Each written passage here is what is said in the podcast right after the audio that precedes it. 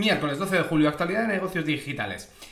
Google, te dejo una entrevista a Denis Hassabis, que es el líder de toda la inteligencia artificial de Google bajo una misma unidad. ¿Y cómo ha llegado aquí y por qué es importante la entrevista? Porque antes eh, Denis Hassabis era el CEO de la startup DeepMind, que fue comprada hace 7 o 8 años por Google, y cuando llegó ChatGPT con Microsoft en noviembre dijeron, uff, lo que viene por delante, se activaron todas las alarmas y pusieron todos los proyectos de inteligencia artificial en el mismo equipo, cada uno con sus objetivos y cada uno con su cultura. Y eso ha habido, ha tenido roces, tensión y ha habido un choque de culturas que es de lo que eh, va la entrevista. Realmente interesante. Por cierto, el CEO, este Dennis Hassabis, recuerda que intentó separarse de Google con DeepMind intentando volver a ser una startup en solitario. Te lo dejo para que veas que cómo le convencieron de diciendo, venga, que todo va a ser tu responsabilidad, vas a ser tú el jefe y entonces se quedó. En el resto de la industria tenemos a Tumblr que quiere modificar la experiencia de uso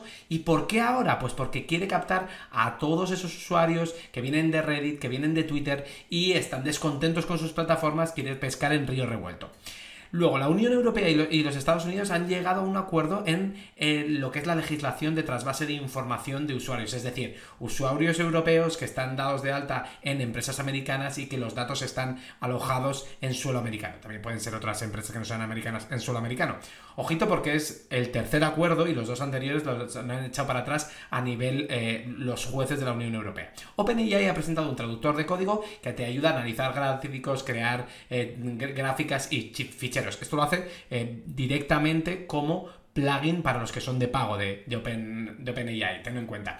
Snap, al contrario que sus rivales, está abrazando Linktree. Linktree es este, link que te pone, oye, pues en tu cuenta tienes un link y luego te aparecen es una cosa súper sencilla, ¿eh? no es rocket science, y te aparecen las siete cosas. Si quieres ir a mi LinkedIn, si quieres comprar mis libros, si quieres seguirme en Twitter, ¿no? Ese menú es uno de los servicios más conocidos, el Linktree, y se lo estaba cargando pues TikTok y Facebook, y, bueno, luego Twitter también Mm, digamos que les estaba poniendo la zancadilla, pues Snap lo está abrazando para que los creadores pongan ese Linktree y tengan esa capacidad de eh, luego vender sus cositas.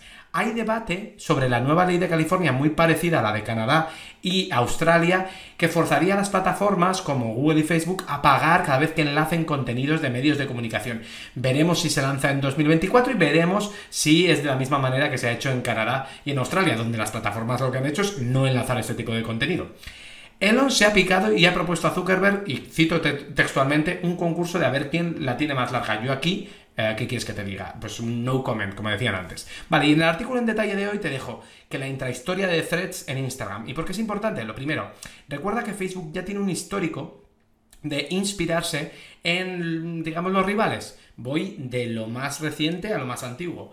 Reels en TikTok, Stories de Snapchat, a Instagram no la tuvo que eh, copiar porque la compró, luego el feed de Twitter, porque al principio tú ponías, eh, la página de Facebook era más o menos estática y podías decir estoy en este sitio tal, pero lo de qué está pasando lo copió de Twitter, incluso su concepción original pues te puede recordar a MySpace o Friendster, esto sí ya tienes, si peinas canas, ¿no? ¿Y por qué ahora? Justamente lo has sacado ahora después de que Twitter anunciara lo del límite de mensajes tanto de, tanto de leer como de consumir y tal. Entonces han dicho, bueno, vamos a aprovechar este río de revuelto de Twitter.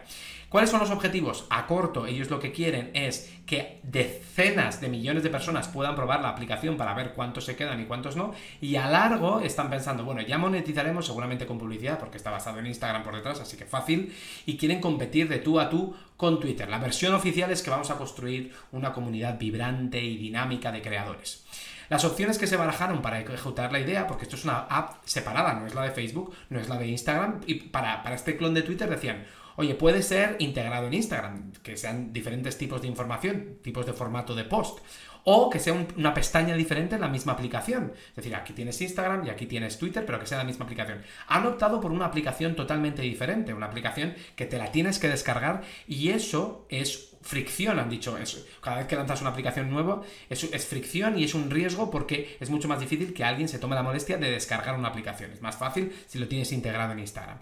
Esto también es la opción más ambiciosa, porque si funciona, abres totalmente un nuevo caso de uso en una nueva aplicación monetizable que sí que puede cambiarle la curva de ingresos a Facebook. A la vez, limitas los riesgos potenciales con un Instagram si realmente no funciona o, puede causar cosas negativas cuando lo tienes integrado en la aplicación de Instagram, pues eso podría dar problemas. Por eso han optado por lanzarlo en modo aplicación. La gestión de expectativas realista que están haciendo es esto es una aventura arriesgada, estamos pidiendo a las personas que se descarguen una app nueva y Facebook lo sabe bien porque su estrategia siempre ha sido no tener una super app como WeChat en, China, sino tener un universo de apps, pues Instagram, incluso Facebook Messenger lo separaron de Facebook. Y ha dicho también que sería un error subestimar a Elon y a Twitter, ya que la comunidad de Twitter es fuerte y dinámica y los efectos de red son, son realmente potentes. Hombre, no sería muy inteligente criticar a la comunidad de Twitter cuando lo que quieres es que se venga a tu plataforma. De Europa han dicho que la nueva regulación del Digital Market Act hace difícil, pero que lo tienen en, digamos, en el medio plazo. No ayuda tampoco lo de los datos internacionales, aunque parece que se está solventando. Y la flipada del día es que el líder, quien estaba diciendo todo esto, que es Adam Mosseri, que es el líder de eh, Instagram, ha dicho, a ver, molaría que se haga realmente grande este servicio, pero estoy más interesado en que sea culturalmente relevante. Esto es un guiño a todos los de Twitter porque hay, hay mucho creador, hay mucho periodista, y, viniendo de Facebook, donde claramente eh, la máquina de hacer dinero es la prioridad importante, pues, pues me parece una flipada digna para terminar el análisis. Nos vemos mañana. Recuerda que puedes recibir toda esta información por mail a las 5 de la mañana eh, de lunes a viernes. Hasta mañana.